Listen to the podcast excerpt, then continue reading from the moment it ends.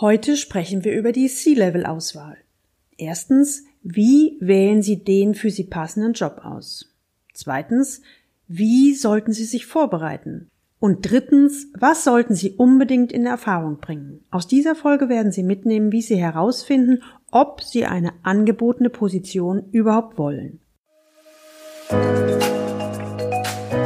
Willkommen zu meinem Podcast Leben an der Spitze für erfolgreiche Geschäftsführer und die, die es werden wollen. Ich bin Gudrun Happig und finde für Ihre individuellen Herausforderungen an der Führungsspitze Lösungen, die ganz allein für Sie gemacht sind und wirken.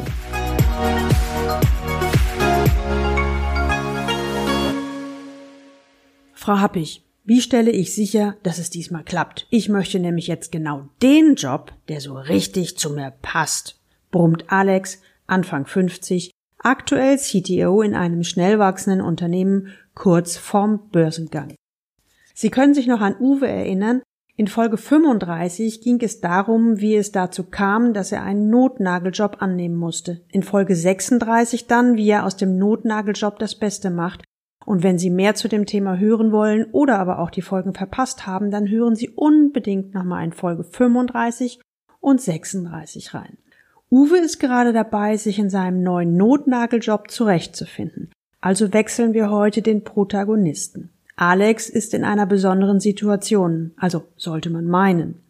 Alex ist sich bewusst, dass er die zukünftige Entwicklung des Unternehmens nicht mehr mittragen kann und wird.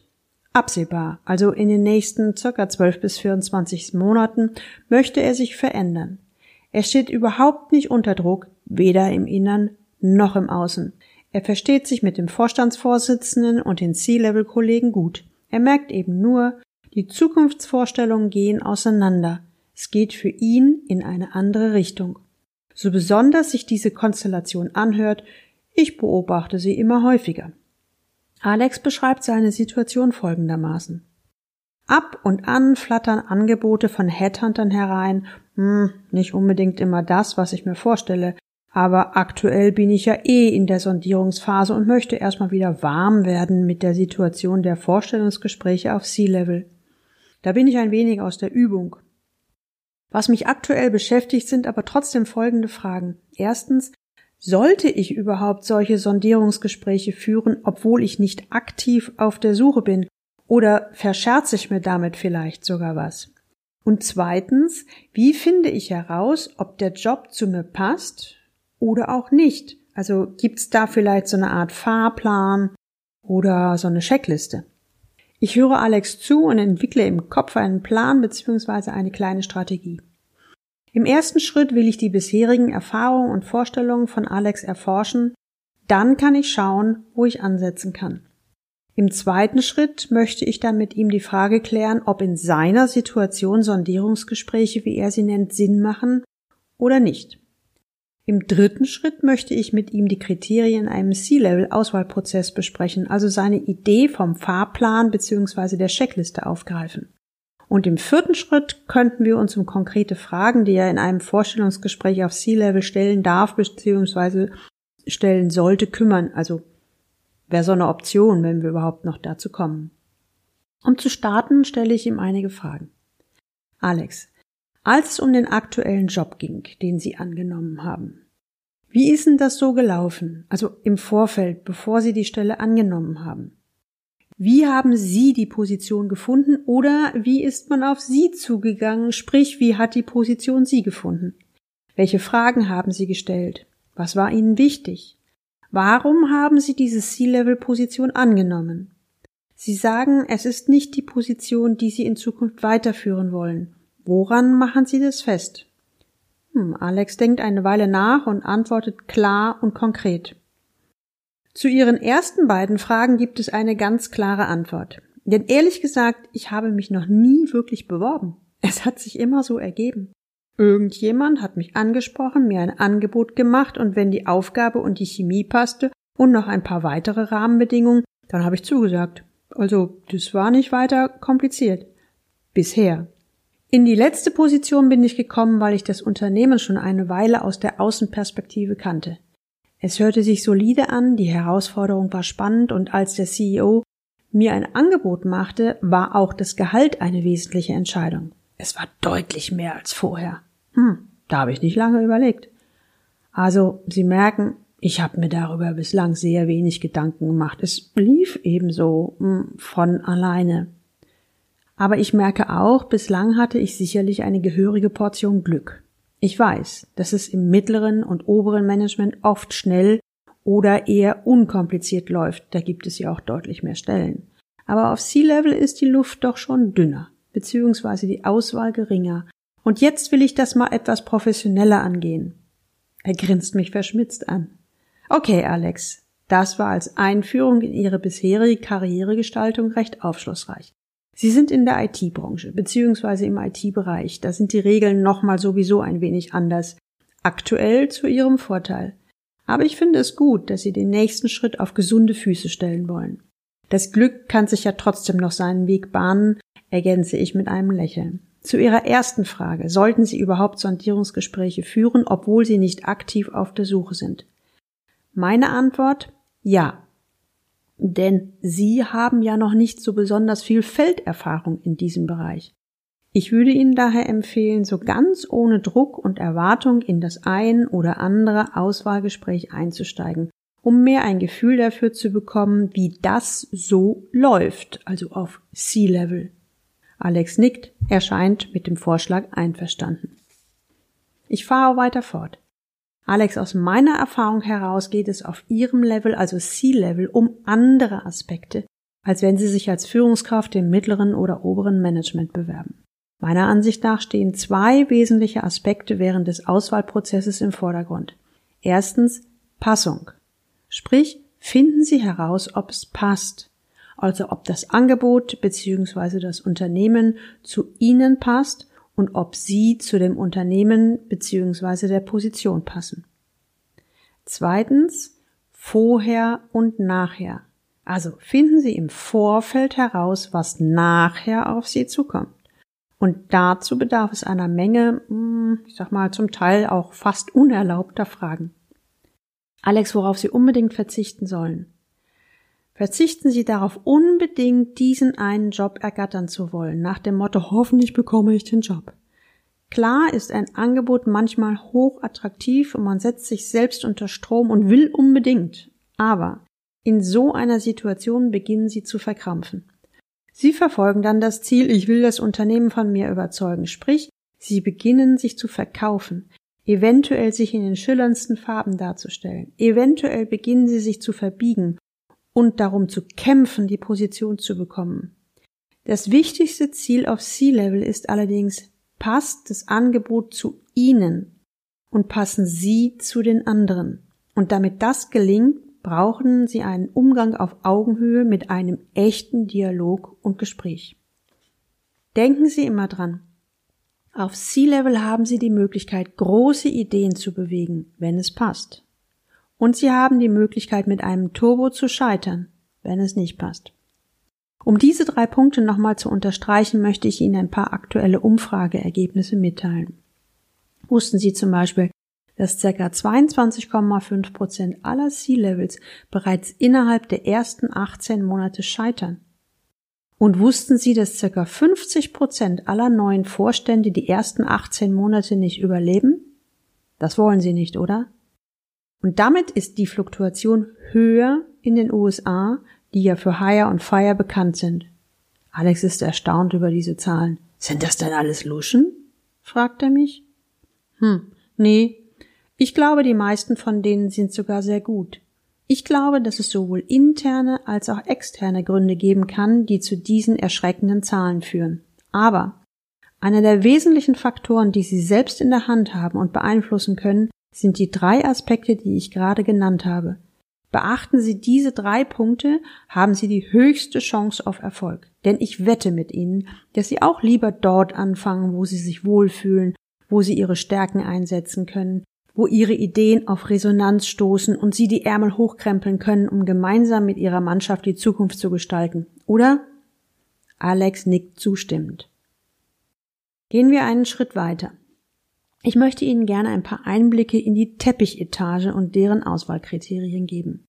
Sie werden wahrscheinlich an der einen oder anderen Stelle denken, so habe ich das ja noch nie betrachtet. Was ich Ihnen dringend und unbedingt empfehle ist, bereiten Sie sich konsequent vor. Und dazu zählen für mich mindestens die folgenden vier Punkte. Erstens, zum einen sollten Sie Ihre Chipkarte sauber ausgearbeitet haben. Die Chipkarte ist quasi Ihr Kernkonzentrat. Alles, was Sie ausmacht, Sie besonders macht, Sie auszeichnet. Wie Sie Ihre eigene Chipkarte entwickeln, habe ich in meinem Buch Was wirklich zählt mit Überzeugung führen näher beschrieben. Und hier finden Sie eine Menge Übungen, Methoden, Checklisten und alles, was so dazugehört. Zweitens. Wenn Sie über einen Headhunter, Mundpropaganda, Stellenanzeigen oder Empfehlungen, Angebote erhalten, dann nehmen Sie die Gespräche gerne wahr. Sie sind ja gerade in der Sondierungsphase und Ihr letzter Wechsel liegt schon länger zurück dann hilft es am Anfang auch ein wenig in die Übung mit Auswahlprozessen und Vorstellungsgesprächen zu kommen. Drittens. Achten Sie ganz genau auf den Auswahlprozess. Was stellen die Suchenden für Fragen? Wer sucht denn überhaupt? Ein Headhunter? Wie nimmt er Kontakt auf? Was stellt er Ihnen für Fragen? Was will er von Ihnen wissen? Und dann das Unternehmen. Wie gehen die mit Ihnen um? Welche Informationen werden zur Verfügung gestellt? Wie läuft die Auswahl? externes, internes Assessment Center. Wie viele Gespräche durchlaufen Sie? Mit wem? Einer meiner Klienten war in 15 Gespräche eingebunden, bevor er die Zusage als Geschäftsführer erhielt. Dies ist zwar zugegebenermaßen außergewöhnlich, aber er bewertete es so. Die haben mich jetzt in absolut allen Situationen kennengelernt. Da gibt es keine Überraschung mehr für die. Aber drehen wir den Spieß mal um. Ich selbst habe die auch in allen Lebenslagen kennengelernt. Wir kennen jetzt gegenseitig genau, was auf uns zukommt. Hier haben uns insbesondere die abendlichen Essen-Gehen-Veranstaltungen geholfen und letztendlich stellt man ja immer einen Menschen und eine Funktion ein. Viertens bereiten Sie jedes, und ich sage jedes Gespräch gründlich vor. Und Sie sollten mindestens einige Basis-Eckdaten in Erfahrung gebracht haben, bevor Sie darüber nachdenken, eine Zusage zu machen oder sogar auf die Idee kommen, den Vertrag zu unterschreiben. Auf die konkreten Fragen, die in so einem Vorstellungsgespräch gestellt werden können, gehen wir am besten an einer anderen Stelle ein, sonst wird es hier einfach zu komplex. Sind Sie damit einverstanden, Alex? Alex stimmt zu und sagt, ja, genau, ein Schritt nach dem anderen. Das können wir beim nächsten Mal durchgehen. Ach, noch ein Punkt. Der fünfte Punkt, Besichtigung, also so nenne ich das jetzt mal. Alex, bitte fahren Sie auch unbedingt an den zukünftigen Standort und lassen Sie die Atmosphäre auf sich wirken. Sie können ja einfach ein paar Schritte ins Gebäude machen oder sich im Wartebereich aufhalten. Ich verspreche Ihnen, Sie bekommen innerhalb der ersten Minuten schon mit, wie die Unternehmenskultur ist, wie die Mitarbeiter miteinander umgehen, ob sie sich wohlfühlen oder nicht. So hatte ein Unternehmen mit einem C-Level-Kandidaten sämtliche Vorstellungsgespräche in tollen Hotels in einer Metropole geführt. Der C-Level war begeistert. Als er dann seinen ersten Arbeitstag in einer, laut seiner Aussage, Bruchbude in Hintertupfingen hatte, wusste er ganz genau, was er im Vorfeld vergessen hatte, in Erfahrung zu bringen. Ich glaube, Sie haben eine gute Idee, Alex, in welche Richtung die Fragen gehen.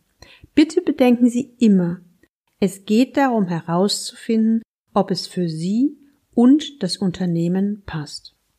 Je besser die Vorbereitungen im Vorfeld laufen, umso souveräner werden Sie in den Vorstellungsgesprächen sein. Darüber hinaus beherzigen Sie bitte Folgendes. Erstens, reflektieren Sie nach jedem, nach jedem Einzelgespräch, was hat Ihnen gefallen und warum? Was hat Sie irritiert und warum? Was hat Ihnen gar nicht gefallen und warum? Nutzen Sie die Gelegenheit, Punkte, die für Sie noch unrund sind, noch einmal anzusprechen und in Erfahrung zu bringen. Zweitens, ich kann es nicht oft genug betonen, führen Sie die Gespräche auf Augenhöhe, sprich partnerschaftlich.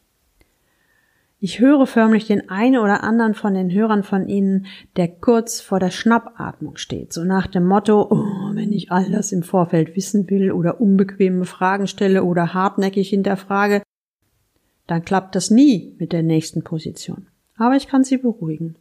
Erstens, es geht ja darum, dass Sie den Job bekommen, der zu Ihnen passt und Sie dort auch ein paar Jahre oder sogar viele Jahre bleiben werden. Und zweitens, genau deshalb empfehle ich Ihnen, sorgen Sie dafür, dass Sie genügend Eisen im Feuer haben und genügend Rücklagen.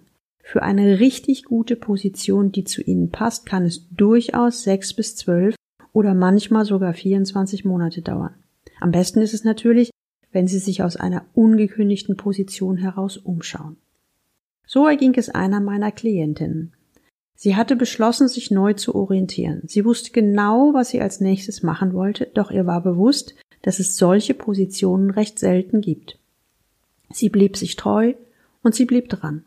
Nach zwei Jahren wurde sie angesprochen und zwar vom Wettbewerber, der ihr Wirken und Handeln über Jahre aus der Ferne beobachtet hatte und sie haben wollte. Er wollte sie haben genau dafür, wer sie ist und wie sie führt. Heute ist sie glücklich, diesen Weg gegangen zu sein und die vielen suboptimalen Angebote abgelehnt zu haben. Sie war sich bewusst, dass die Position im alten Unternehmen nicht berauschend war. Sie hat es positiv gesehen denn diese Position gab ihr den nötigen Freiraum, in Ruhe nach dem Optimum zu suchen. Wir sind am Ende des Termins und ich frage Alex, was er von heute mitnimmt. Alex ist sichtlich noch etwas benommen von den vielen Informationen. Hm, sagt er. Also was ich für mich am wichtigsten mitnehme, sind Ihre zwei Punkte. Erstens, schauen, ob es passt. Für beide Seiten. Zweitens, im Vorfeld in Erfahrung bringen, was mich nachher erwartet. Das hätte ich mich früher nie getraut, aber jetzt weiß ich, wie wesentlich das ist. Ich hatte einen konkreten Fahrplan, eine Checkliste erwartet. Ich hätte nie geglaubt, dass die letztendlich nicht aus Tools und Methoden besteht, sondern vielmehr eine Frage der Haltung ist. Also Haltung im Sinne von Einstellung. Und Sie haben recht, ich vergesse immer wieder, dass ich mich ja auf C-Level bewege. Sprich, ich agiere an der Unternehmensspitze, bin für die Zukunft des Unternehmens verantwortlich oder auch mitverantwortlich. Da geht es darum zu gestalten und Ideen zu bewegen und nicht darum, Projekte abzuarbeiten. Das ist zwar genau das, was ich will, aber ich muss mich echt immer wieder daran erinnern, dass daher auch der Auswahlprozess für mich ein anderer sein muss, und zwar auf C-Level. Daher komme ich zum dritten Punkt, den ich mitnehme. Bloß nicht verbiegen, um einen Job zu bekommen. Egal wie lukrativ er erscheinen mag. Wenn es nicht passt, dann passt es nicht. Und dann ist das Gehalt ja eh nur Schmerzensgeld. Und ich will auf keinen Fall zu den 22 bis 50 Prozent gescheiterten C-Levels gehören, die in den ersten 18 Monaten das Unternehmen wieder verlassen oder verlassen müssen. Jetzt bin ich wieder bei Ihnen. Kennen Sie das auch, dass Sie als C-Level jetzt den ganz großen Wurf machen wollen, den idealen Job auswählen aus all den Positionen, die Ihnen gerade angeboten werden? Dann können Sie Folgendes tun, so als praktischer und pragmatischer Tipp. Erstens, schauen Sie in erster Linie, ob es passt. Also, passen Sie zu dem Unternehmen, zu der Position, zu der Aufgabe? Passt das Unternehmen, der CEO, die Kollegen, die Mitarbeiter, die Aufgabe zu Ihnen wenn nein, dann lassen Sie lieber die Finger davon. Das ist eh ein Kompromiss an der falschen Stelle. Zweitens, nutzen Sie die Zeit im C-Level-Auswahlprozess, um vorher herauszufinden, was Sie nachher erwartet. Dazu bedarf es einer Menge ungewöhnlicher Fragen, jede Minute, die Sie im Vorfeld nicht investieren, werden Sie im Nachhinein eventuell bitter bereuen. Also trauen Sie sich. Es geht immerhin darum herauszufinden, ob Sie die angebotene Position überhaupt wollen. Und wenn ja, zu welchen Rahmenbedingungen. Drittens, bleiben Sie sich selbst. Das ist leichter gesagt als umgesetzt, das weiß ich. Eventuell winkt ein hohes Gehalt, ein toller Titel oder andere Insignien der Macht. Bitte lassen Sie sich nicht verführen. Bleiben Sie wachsam, aufmerksam und verbiegen Sie sich nicht, um einen Job zu bekommen. Denken Sie daran, Sie wollen in dieser Rolle Ihre Ideen umsetzen und gemeinsam mit der Mannschaft das Unternehmen nach vorne bringen. Es geht um viel mehr als nur um einen Job. Es geht um ein Angebot, eine Opportunity, die zu Ihnen passt. Erinnern Sie sich noch an den Anfang, als Alex Anfang 50 aktuell CDO in einem schnell wachsenden Unternehmen formulierte, wie stelle ich sicher, dass es diesmal klappt? Ich möchte nämlich jetzt genau den Job, der so richtig zu mir passt. Jetzt weiß er, dass er erstmal einige Sondierungsgespräche führen kann, um wieder warm zu werden und worauf er in dem C-Level-Auswahlprozess achten sollte. Kennen Sie schon Leaders Lab, Ihr Sprung in die nächste Liga? Dies ist ein Online-Gruppenprogramm für eine exklusive Gruppe von erfahrenen Führungskräften. Tauschen Sie sich mit Gleichgesinnten aus und finden Sie für Ihre Führungsherausforderungen individuelle Lösungen, die ganz allein für Sie gemacht sind und wirken. Sie wollen dabei sein? Dann schreiben Sie mir eine Mail an info at galileo-institut.de. Den Link finden Sie natürlich auch unten in den Show Notes. Und jetzt wünsche ich Ihnen viel Freude beim Leben an der Spitze, Ihre Gudrun Happig. Musik